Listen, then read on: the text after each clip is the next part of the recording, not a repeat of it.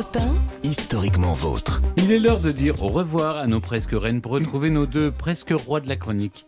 David Castel-Lopez, vous nous racontez les origines de ce qui n'existe a priori pas, sauf si aujourd'hui vous nous prouvez le contraire. Oui, les, martiens.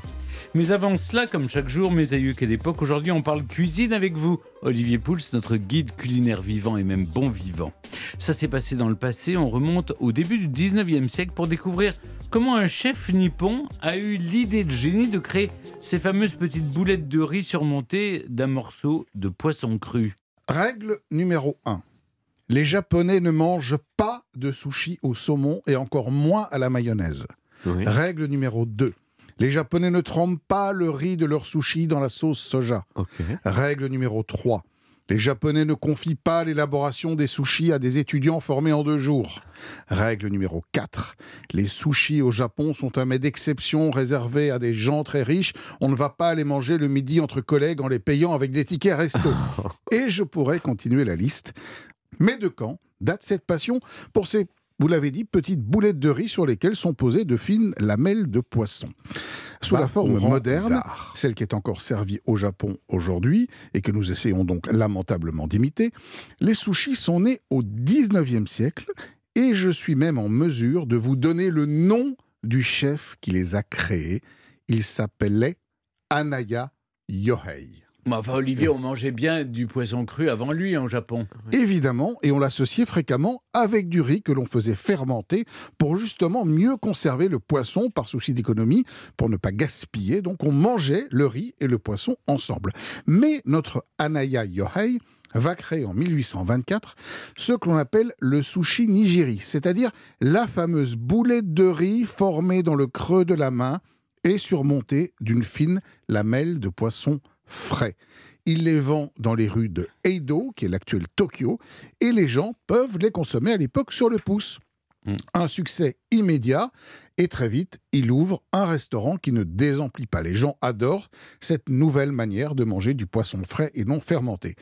Évidemment, vous imaginez bien que comme tout succès, il est largement copié, et de nombreux restaurants à sushi voient le jour dans tout le pays.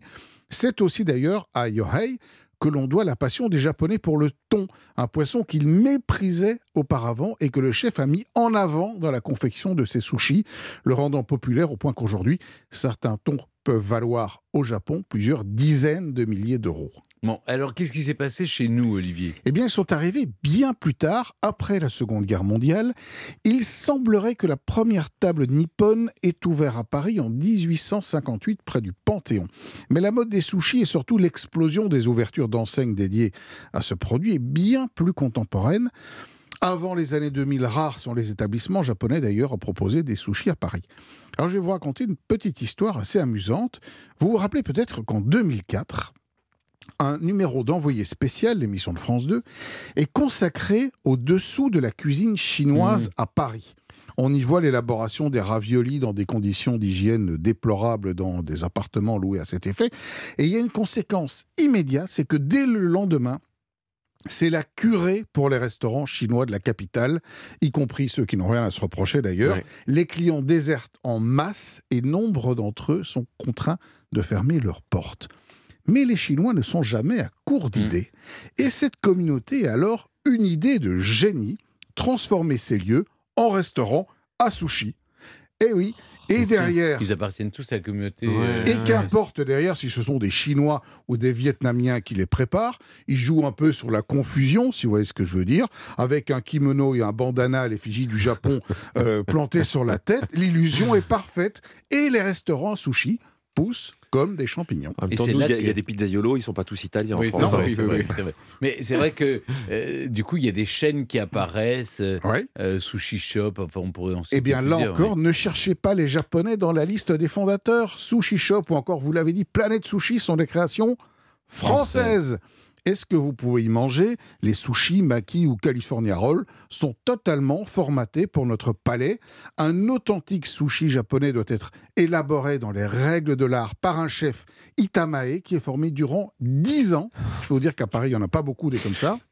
La variété de riz diffère selon les saisons. La découpe ultra précise du poisson, la formation de la boulette de riz, sa densité, la température de celle-ci qui n'est jamais servie froide, tout ça est méticuleusement orchestré. Alors évidemment, il existe quelques adresses comme cela Mm. en France, mais prévenez de votre banquier avant d'y aller. Mais le sushi est un horriblement mets cher. hors de prix.